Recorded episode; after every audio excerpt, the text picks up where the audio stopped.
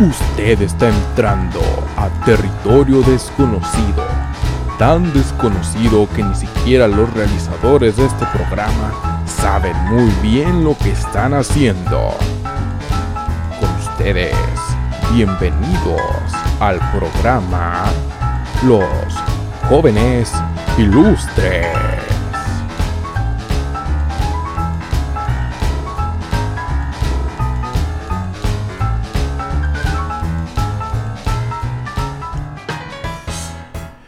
Bienvenidos, bienvenidos una vez más a los jóvenes ilustres. Qué buena onda que pueden estar aquí una vez más. Sí, una vez más, es el segundo episodio de que diablos estoy hablando. Pero bueno, muchas gracias por venir. Eh, antes de empezar con el tema, que esta vez ya va a ser un tema, ya va a ser algo desarrollado, no como el horrorífico y tedioso episodio número uno de esta cosa fea sin producción. que pues es básicamente hablé de nada, hablé absolutamente de nada, sin ningún tipo de guion, sin ningún tipo de información a la mano, o sea, nada más fui yo y mi mente y así es como funciona, o sea, de repente me brinqué en cosas, ya no me acordaba de nada, lo siento mucho. Este, sí, esta vez estoy solo, déjenme presento, soy Alex el que barre. Soy el, básicamente el, pues el, el ancla de este, de este show, de este paquete. Ya sé que no es el mejor paquete del mundo, pero pues bueno. En el episodio anterior dije que iba a estar acompañado por Rudy Espadas, que es un gran amigo mío, lo cual sí, va, sí es cierto, pero hoy me encuentro solo. Sí, como siempre. Eso no debería ser nuevo para mí. pero no, iba, de hecho iba a grabar este episodio por este particular tema que vamos a tocar con otro amigo que se llama Aguirre, se apellida Aguirre y todos le decimos así Aguirre de cariño, pero no pudo, se le atravesó algo, una nalga, este se le atravesó algo y pues ni modo, no pudo estar aquí. Así que vamos a empezar con el tema. Así como ustedes ya saben, este podcast es de todo y es de nada. O sea, aquí vamos a hablar de muchas cosas, vamos a tocar temas bien básicos, vamos a hablar de un poquito de noticias y todo eso. Pero van a haber episodios especiales como este, que van a ser de un tema específico, de algo que sucedió, de algún caso paranormal, de algo extranormal. ¿Por qué? En primer punto, porque a mí me gustan mucho esos temas, he leído bastante de ellos. No tanto como para catalogarme a alguien, pues estudioso, ¿no? Alguien, pues ya saben, alguien que puede lucrar de ellos, ser exitoso, como un Carlos Trejo, ¿no? Que es, tiene toda la veracidad de, de estos estudios, pero no. Eso fue un chiste para todos, así como que este güey cree que Carlos Trejo es un gran... No, fue un chiste. Eh, pero sí van a haber episodios especiales como este que vamos a hablar de cosas así, que te enchinen la piel, que te hagan sentir que no estamos solos y que probablemente te escuchen las personas o hay alguien escuchándote.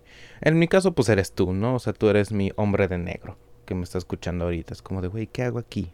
Podría estar haciendo cosas mejores. Podría estar escuchando a Marta de baile, ¿no? O sea. Pero bueno, no nos vayamos del tema. Hoy les voy a hablar de unos documentazos, ¿no? De unos documentos bien bonitos, unos pedazos de papeles llamados los documentos Majestic o Majestic 12. Pam, pam, pam. Sí, muy probablemente no los conozcan. Yo no los conocía hasta hace como menos de un mes que eh, mi mamá estaba sacando cosas. Ya saben, debajo de la cama, no, no muertos, ¿no? No es tan interesante. Eh, sino ya saben, documentos, cajas con libros antiguos y así. Y me dio este, este libro que se llama precisamente Los documentos Majestic, que tiene 20 años. O sea, yo soy un año más viejo que este libro. Este libro tiene mi edad. O sea, si le hacen una prueba de carbono 3, somos básicamente la misma cosa. Me da este, este libro, yo lo empiezo a leer y se me hace muy, muy pinches interesante. Ya hice una transmisión en mi Facebook, eh, Alex el que vayan y denle like, por favor. Este, hizo una transmisión leyendo un, el primer documento de este libro, que es una carta de Oppenheimer dirigida hacia Einstein, hablando de los seres celestes o seres celestiales. Eh, pero al principio, antes de saltar a eso, porque es una pinche cartota, no la voy a leer completa. Lo cual hice en el live stream en mi Facebook, así que vayan a verlo si quieren escuchar toda la carta.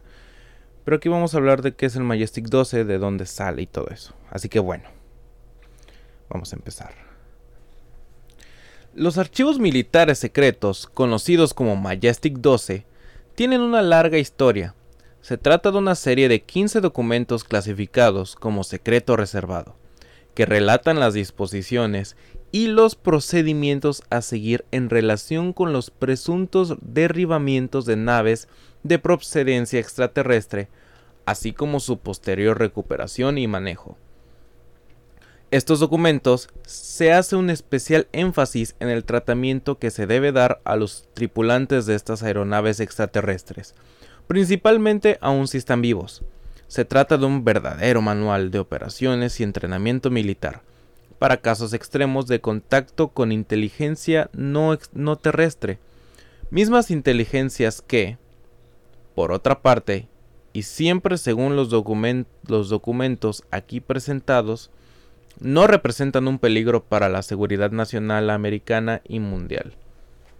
O sea, sé que estos güeyes ya saben, ya saben que no son pues malos, o sea, no son gente que nos quiera venir a chingar, que nos quiera poner un impuesto intergaláctico de no, deben 3042 años a Hacienda Galáctica. O sea, no, no va a suceder eso. Perdón, es que el hablar mucho me genera mucho aire y como que eructo tantito. No sé, es muy raro, no sé qué me pasa a mi cuerpo. Tengo que enseñarme a respirar, es algo muy curioso. O muy pendejo, no sé sigamos con los documentos. La historia de estos documentos se inicia en 1984, cuando los investigadores William Moore y Jamie Chandera o Chandera, este último productor de televisión, recibieron por correo una serie de documentos donde se establecían las condiciones bajo las cuales se debía crear el comité Majestic 12 por órdenes directas del presidente Dwight Eisenhower. Estos documentos venían en un rollo de película 3X sin revelar y sin ninguna carta aclaratoria. Documentos fechados el 18 de noviembre de 1952 y que serían dados a conocer por primera vez varios años después de haber sido recibidos, debido a la investigación minuciosa que se realizó para tratar de comprobar su autenticidad. Ello debido a que el envío original era firmado por un supuesto agente de inteligencia llamado Martin, de quien era muy difícil demostrar su personalidad, así como el contenido de los documentos, precisamente por su clasificación de secreto reservado. O sea, se les andaban llegando cosas que no habían pedido. O sea, estos documentos son los nudes. Son el pack de un vato a las 2 de la mañana, caliente, que dice, tengo la necesidad de enviarle esta foto de mi miembrencillo virilito a una chica que no sabe qué onda, ¿no? O sea, es lo equivalente.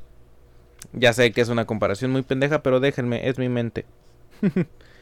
Posteriormente, desde 1992 y hasta 1996, oye, oye sí serían los, los, secretos reservados, ¿no? Porque, o sea, es mi nude, güey, no la vayas a, a, divulgar por ahí, o sea, only eyes, eyes only, porque así vienen en varios documentos de aquí, solo para los ojos y, y todos así como que, ay, ¿por qué los demás no? ¿Por qué solo los ojos? ¿Qué tienen especial? O sea, o sea, ni que fueran de colores, no mamen. Volviendo al pinche tema.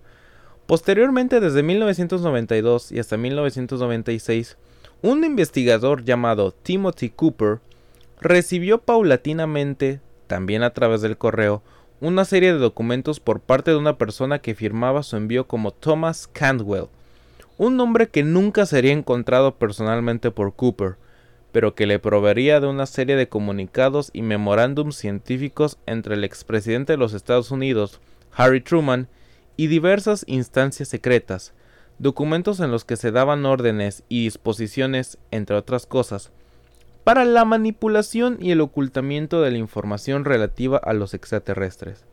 Otro investigador del fenómeno ovni, Don Berliner, o Don Berliner, recibió también y del mismo modo que Cooper, Shandera y Moore una serie de documentos en marzo de 1994.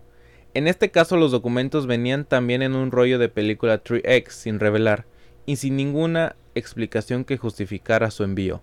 Al revelar el rollo, Berliner descubrió que tenía en sus manos nada menos que el Manual de Recuperación y Manejo de Tecnología y Entidades Extraterrestres. Un documento único, fechado en abril de 1954, y que viene a dar fe de la existencia de un mecanismo militar preocupado por la presencia extraterrestre en la Tierra. O sea, se era el santo grial de todos los investigadores, de todos los ufólogos que hay por ahí. Gran polémica se ha generado alrededor de estos documentos, tanto por su dudoso origen como por su contenido revelador, aunque nosotros nos inclinamos a pensar que son auténticos. Se los ofrecemos aquí en su versión íntegra, para que sea usted quien decida. Léalos, analícelos y valórelos. En conjunto podría tratarse de uno de los archivos más valiosos de la historia. Podría tener usted en sus manos, o usted, joven ilustre que me está escuchando, los tiene en sus oídos, o sea, en audio este en este preciso momento una prueba contundente de que no estamos solos en este universote. Qué bonito, ¿no? Qué bonito leer algo que te dice, sí, a huevo, no estamos solos, no somos la gran cosa que mucha gente cree que somos. Es muy tonta la idea de pensar que estamos solos en todo este universo. Pero bueno. ¿Qué tal les ha parecido, eh? Está, está coqueto, ¿no? Entonces, como bien dice, este es el, el ¿Cuál es el nombre correcto? la introducción del libro que tengo aquí, que son los documentos Majestic, como creo que ya les había dicho. Y son 15 documentos que vienen en alrededor de 200 páginas de este libro. O sea, son documentos larguísimos. Son Vienen desde instrucciones para los coroneles, los tenientes, lo que debían de hacer.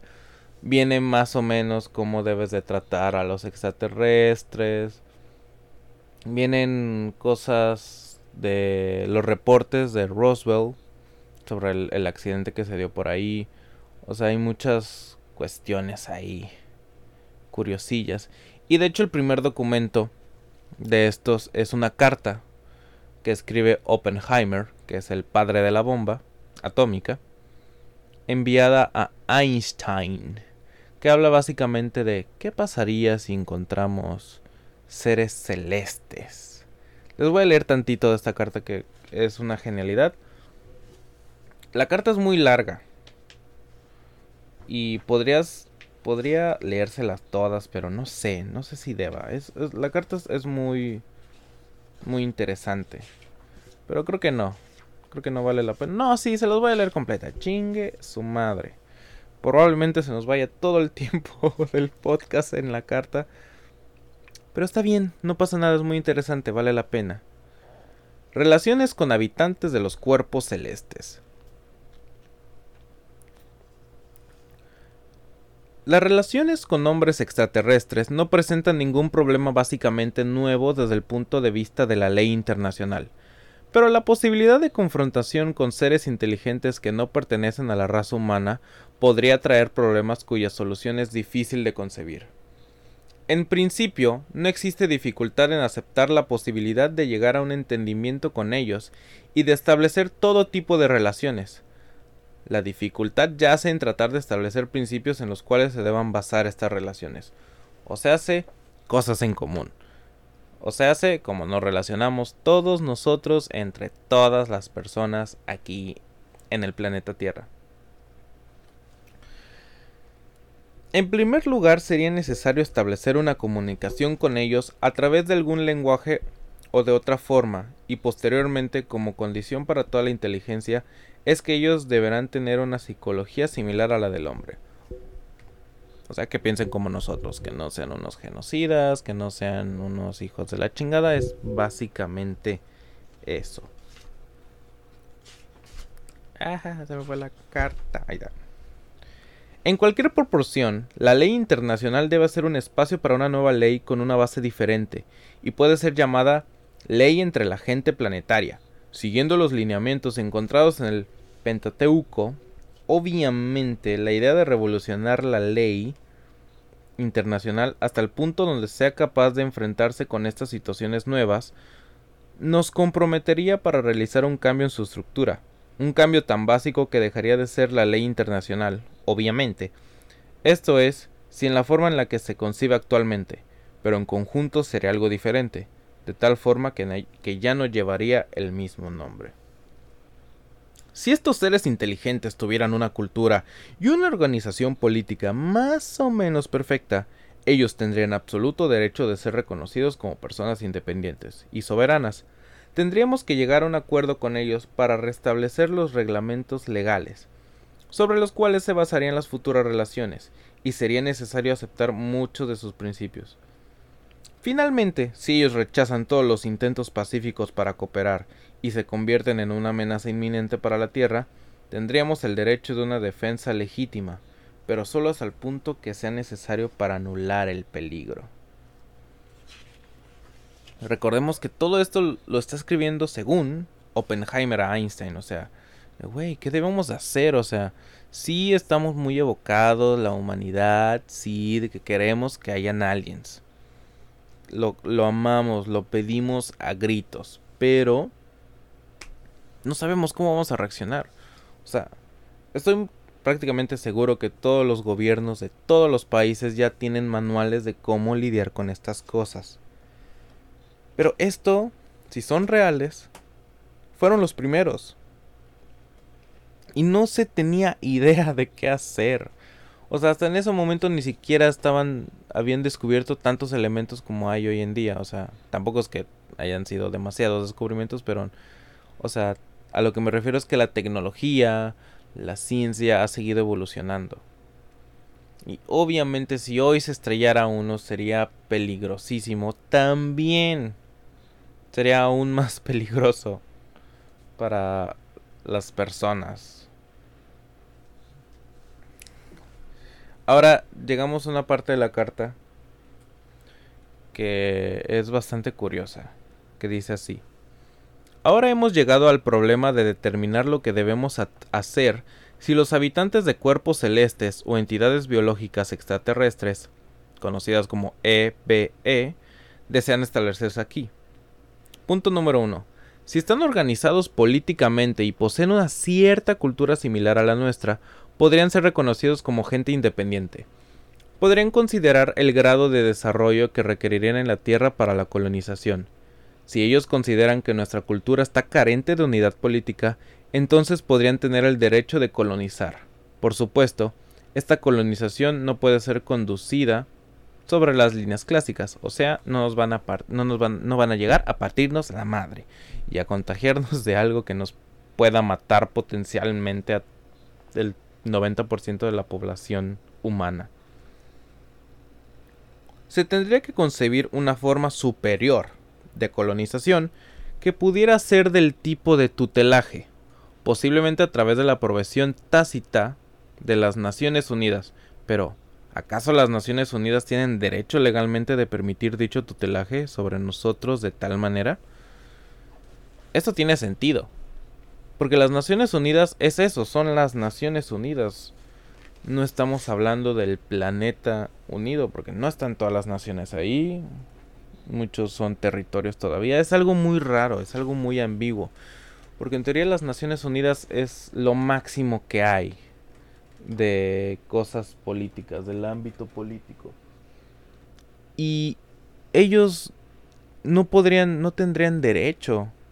Tendrían derecho sobre alguno de los países participantes, pero es es algo es algo no pensado. Es algo que no está concebido. Eh, por lo menos en ese momento. Ahorita estoy bastante seguro que ya hay.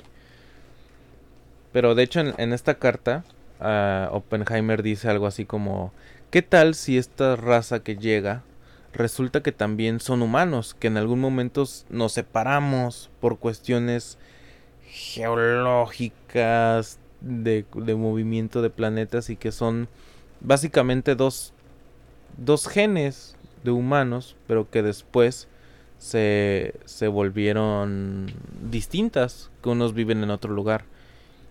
Y si llegamos a comunicarnos, ¿qué pasaría? ¿Lo reconoceríamos como un planeta o como parte de nosotros porque también son humanos? O sea, son cosas pues, bastante ambiguas que hay que concebir. Obviamente Oppenheimer en la línea siguiente dice, no, esto es prácticamente imposible, pero no se quita la, la hipótesis de que pueda suceder. Básicamente la carta de Oppenheimer habla de eso, de que debemos de hacer, que hay que discernir y todas esas cosas, o sea, hay... Es, es una carta muy interesante. Leanla completa, está bastante larga, hay unas cosas que te pueden llamar la atención y está muy chida. No la voy a leer aquí, pero vayan. Hay que fomentar la lectura, señoras y señores. Aquí hay un documento que me parece curioso. Hay dos más documentos que quisiera leer aparte de este. Estas son instrucciones para el teniente coronel Twining usted procederá al centro de comando del campo de pruebas de White Sands, sin retraso, con el propósito de hacer una evaluación sobre el reporte de los objetos no identificados que se conservan ahí. Parte de su misión ahí es la de tratar con las situaciones militares, políticas y psicológicas actuales y proyectadas. En el curso de su sondeo, usted deberá mantener el vínculo con los oficiales militares en el área. Al hacer su evaluación, se desea que usted proceda con objetividad ante cualquiera de las opiniones o sentimientos expresados por el personal involucrado, los cuales no son razonables con respecto al posible resultado, o sea, les vale Mauser lo que tú sientas, el chiste es llegar a la meta.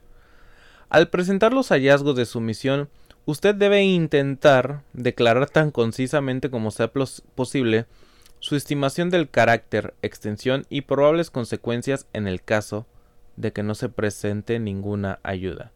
Cuando culmine su misión en Nuevo México, usted procederá a, hacer un breve viaje a las instalaciones de Sandía ACE, que es otra dependencia gubernamental, creo que es una base, para hacer una evaluación de la situación ahí, así como la reacción de la gente involucrada en los Álamos.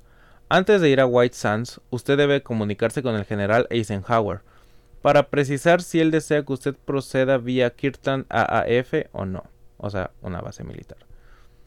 Usted llevará consigo a los expertos, técnicos, científicos y asistentes que juzgues necesarios para la efectividad de su misión.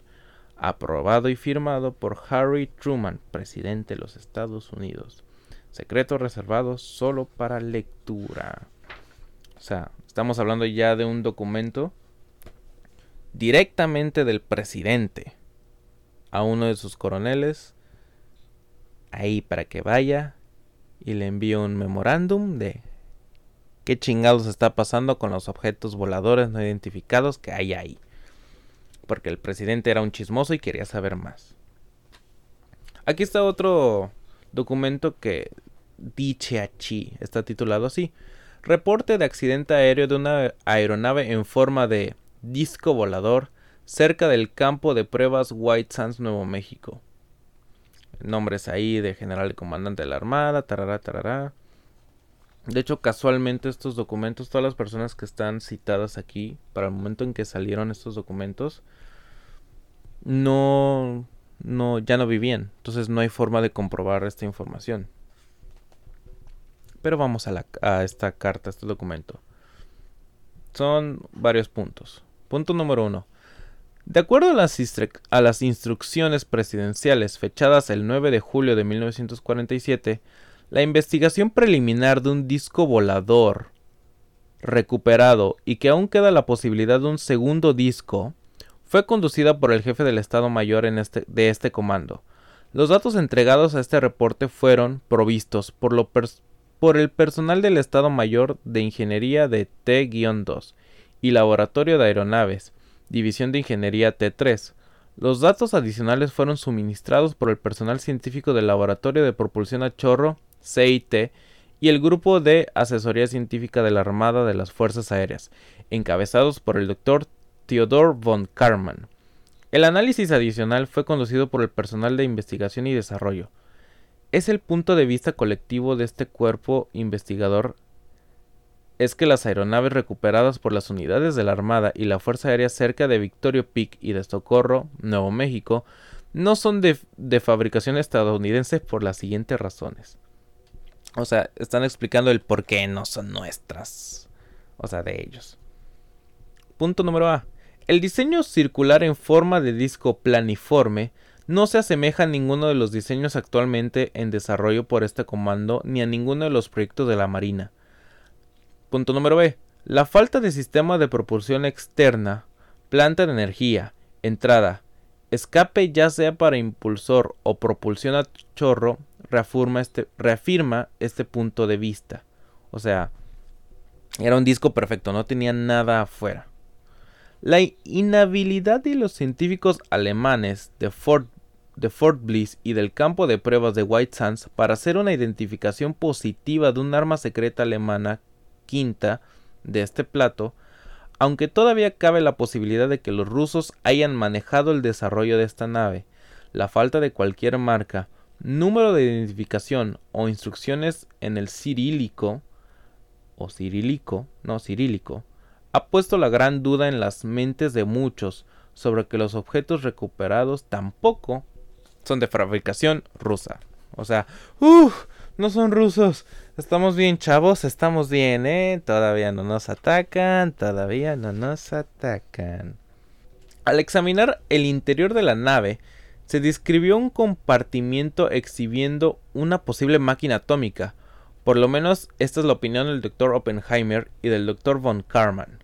Existe una posibilidad de que parte de la misma nave esté compuesta de un sistema de propulsión, permitiendo de esta forma que el reactor funcione como intercambiador de calor y permitiendo el almacenamiento de energía dentro de una sustancia para su uso posterior. Esto puede permitir la conversión de masa en energía en lugar de, liberar la energía como nuestras bombas atómicas. O sea, se no andan desperdiciando la energía de los átomos esa es la, la carta que describe.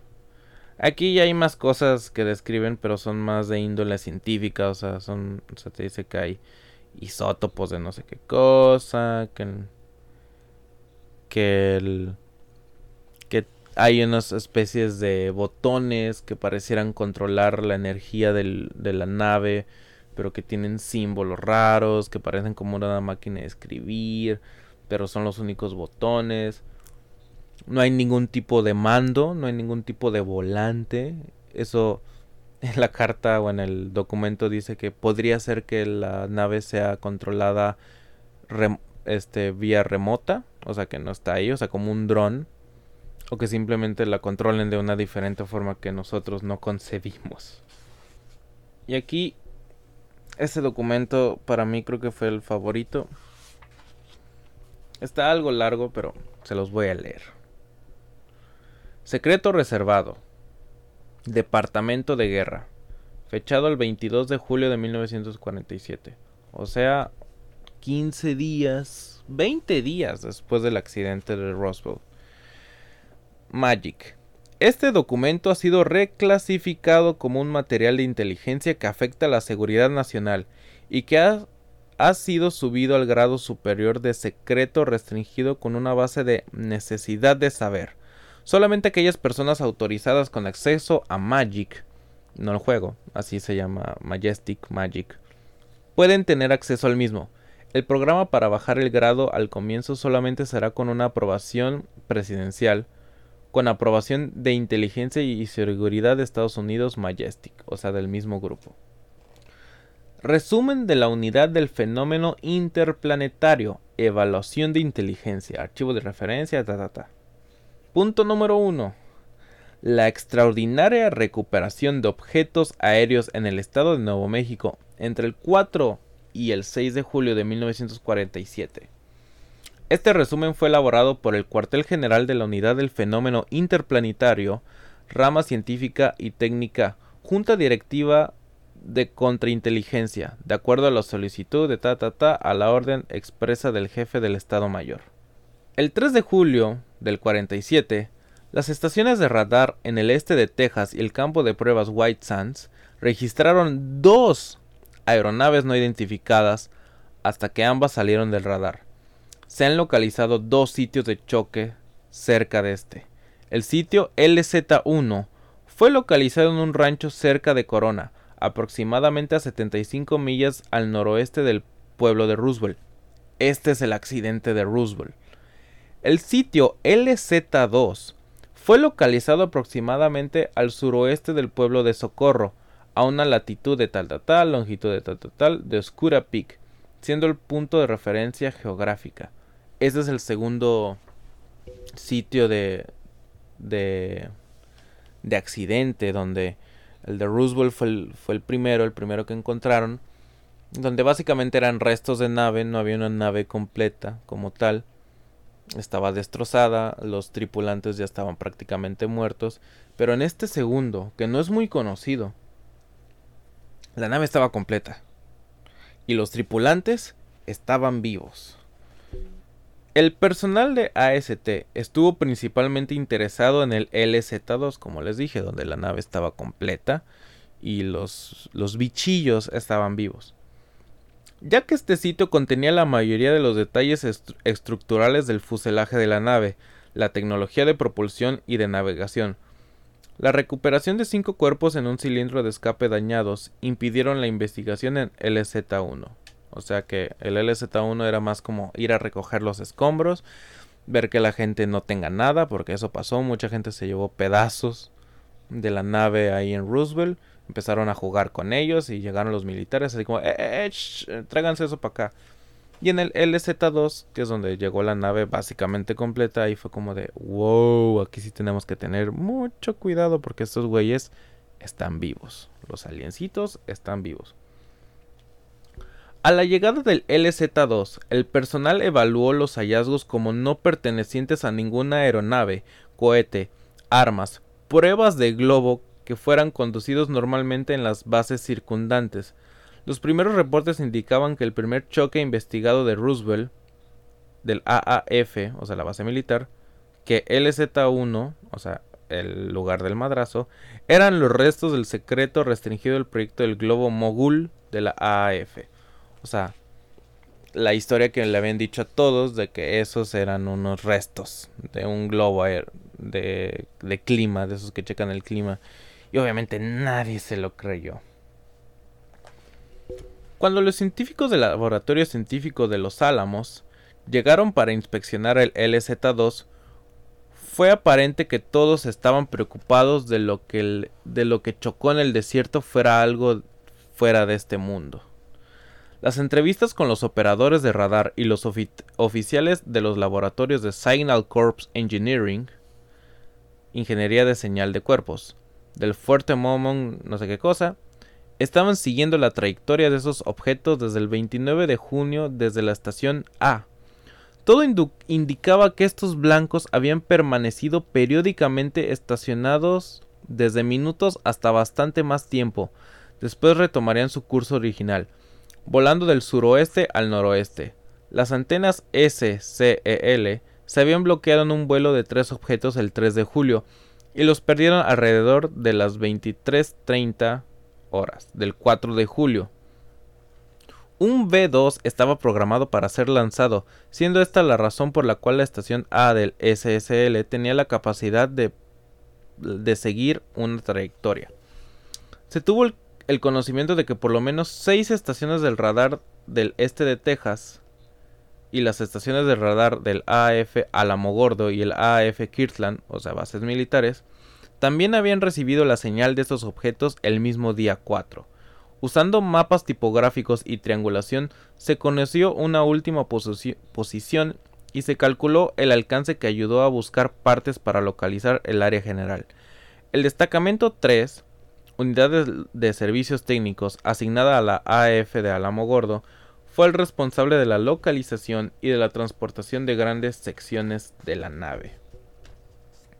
Un equipo, especial radiobiológico acompañado por SED y detalles de seguridad de la base de Sandía bajo las órdenes del coronel Groove Hashbrook del Proyecto Especial de Armamento de las Fuerzas Armadas de Estados Unidos aseguraron, un, aseguraron inmediatamente el área circundante del sitio del choque. Científicos seleccionados por el Comité General de Asesoría de la Comisión de Energía Atómica, más notablemente el Dr. Robert Oppenheimer, fue identificado en LZ2 así como otros miembros, entre los especialistas de Paperclip, otra cosa que hablaremos algún día, identificados en el LZ2. Fue el Dr. Werner von Braun, Dr. Ernst Steinhoff y el Dr. Hubert Stronghold. Todos estos son personajes ya conocidos en teorías de conspiración y todo. Debido a las medidas de seguridad estrictas que fueron puestas en ambos sitios de choque, el equipo no fue capaz de obtener acceso a varias localidades, donde se mantenían los vehículos de choque y los cuerpos. El miembro CIC del equipo pudo conocer que varios cuerpos fueron llevados al hospital de Roosevelt en la base y otro a los Álamos al campo Wright Patterson, igual una base, y campo Randolph por razones de seguridad. Se cree que esta dispersión se debió a las órdenes del general Thomas Handy, del cuarto del cuarto cuartel general de la Armada. Los restos de la planta de energía fueron llevados a Lamogordo y Kirtland. Los escombros estructurales y partes diversas fueron llevados al AMC, al campo Wright y otros restos fueron transportados a través de WSPG hacia las instalaciones de almacenamiento de las bases.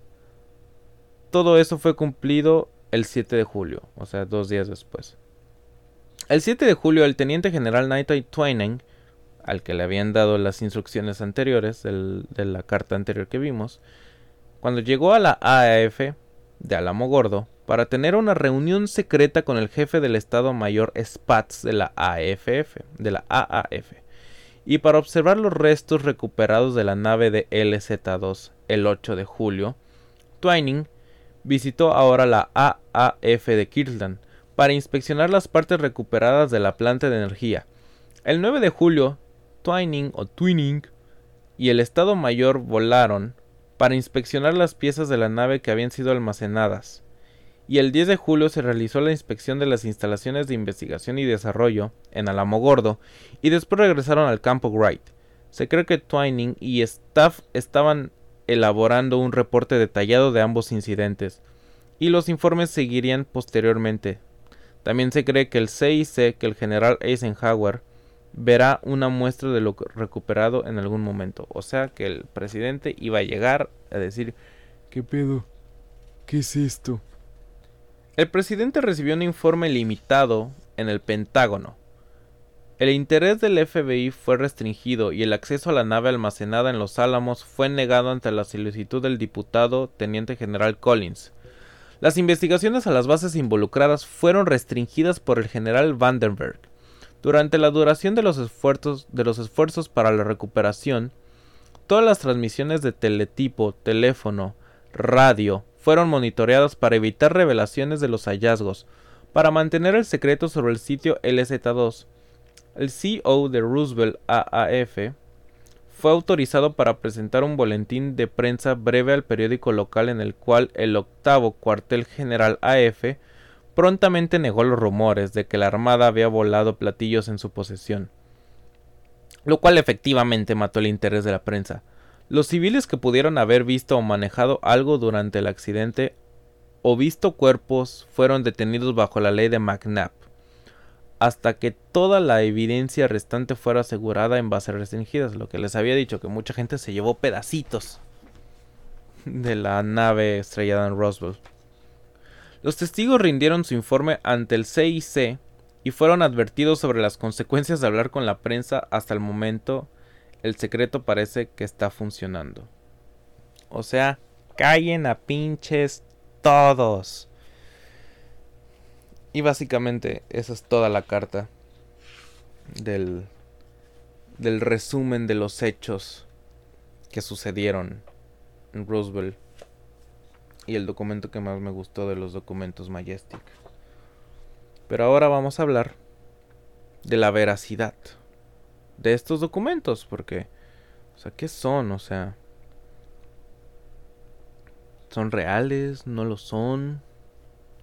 Cabe mencionar que el, que el FBI investigó, investigó durante mucho tiempo estos documentos, no para saber si eran reales o no, sino para saber si alguien realmente estaba filtrando información desde adentro de los pues de las cosas de Estados Unidos, ¿no?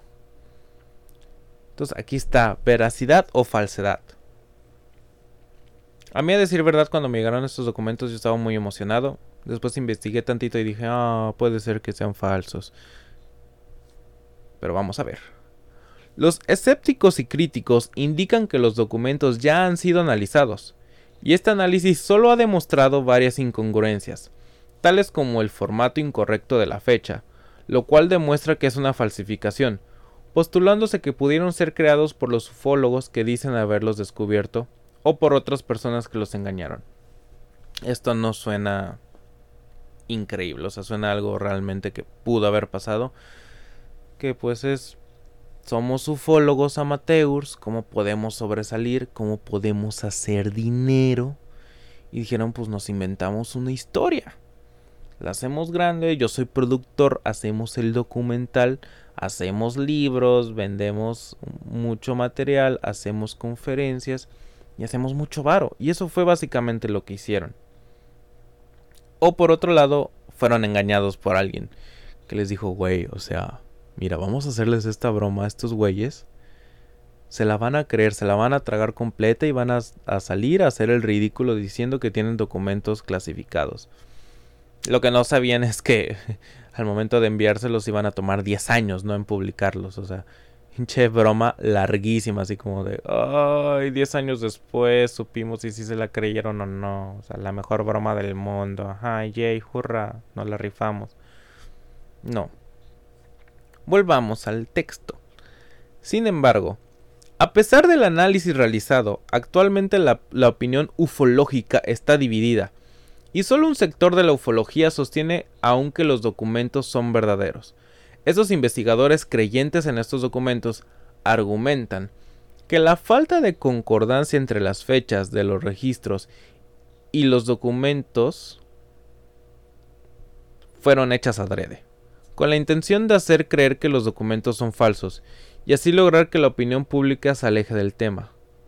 Hasta la fecha los creyentes del MJ12 indican que no se habría podido refutar la autenticidad de los documentos. O sea, todavía están cegados, todavía creen en ellos, lo cual es algo natural que crean en ellos. Así, igualmente existen grupos de ufólogos críticos al MJ12, los cuales también están a favor de la falsedad de estos documentos. Estos ufólogos postulan que los documentos pueden ser una forma de falsa información, creada por el gobierno estadounidense o alguna organización con el fin de ser utilizados para desprestigiar a la ufología, hecho que según estos ufólogos sí se logró en cierta forma con el MJ12, a lograr convencer a varios ufólogos y creyentes de que sí existió el MJ12. O sea, básicamente esta teoría dictamina que el gobierno dijo, mira, mira, mira, qué tan crédulos son estos güeyes que vamos a sacarles estos documentos falsos y mira, ellos mismos van a caer en su propia falsedad y van a decir que todos estos documentos son reales y después nosotros vamos a, salir diciendo no, se la creyeron, todo fue una trampa, jajaja, tontos ustedes, ufólogos mediocres, ya no se metan en nuestras cosas. Básicamente eso fue lo que hicieron. Pero también existe otro grupo de ufólogos que aunque igualmente sostienen que los documentos son falsificaciones, postulan que su fin no era que sean utilizados para crear el mito del Majestic 12, postulando que los documentos falsos fueron creados por el Estado con el fin de servir de señuelo para desviar la investigación de los ufólogos y así mantener en secreto a hipotéticos verdaderos documentos desconocidos que sí se referían a una real organización secreta como Majestic 12 u otro nombre. Esto suena bastante real, porque esto es algo que los militares en Estados Unidos, los científicos militares, han hecho durante mucho tiempo. Dar señuelos de otras cosas para evitar que se vayan con otras que son de mayor importancia. Eso pasó con Roosevelt, como les decía, el, LZ1 es el lugar del, del accidente de Roswell y el LZ2 es este otro que está un poquito más lejos, pero es el de mayor importancia. Que hay muy poca información de ese acontecimiento, muy poca. De Roswell hay toneladas, hay más de 600 personas que directamente vieron los objetos, como 30 personas que vieron a los aliencitos muertos, como 150 que vieron la nave destruida ahí en Roswell. Pero de el otro caso hay como cuatro testigos nada más. Y fueron súper callados. O sea, les, les dieron varo, los mudaron a otros lugares y nunca se supo más de ellos. De hecho, el dueño de la granja que. que. donde cayó el, el, ovni de Roswell. Igual creo que le dieron mucho varo y lo llevaron a otro lugar y nunca se supo más de él. O sea, tenía la vida ya arreglada y todo así como de güey, o sea, ni siquiera era el dueño del, del lugar, era el encargado. Y mira, ya es millonario. ¿Quién sabe qué ha de mover? Se dice que, que, que, llegó la CIA, le han de haber dado alguna droga para que vendiera por ahí, ya sabes cómo es la CIA. Entonces, así fue.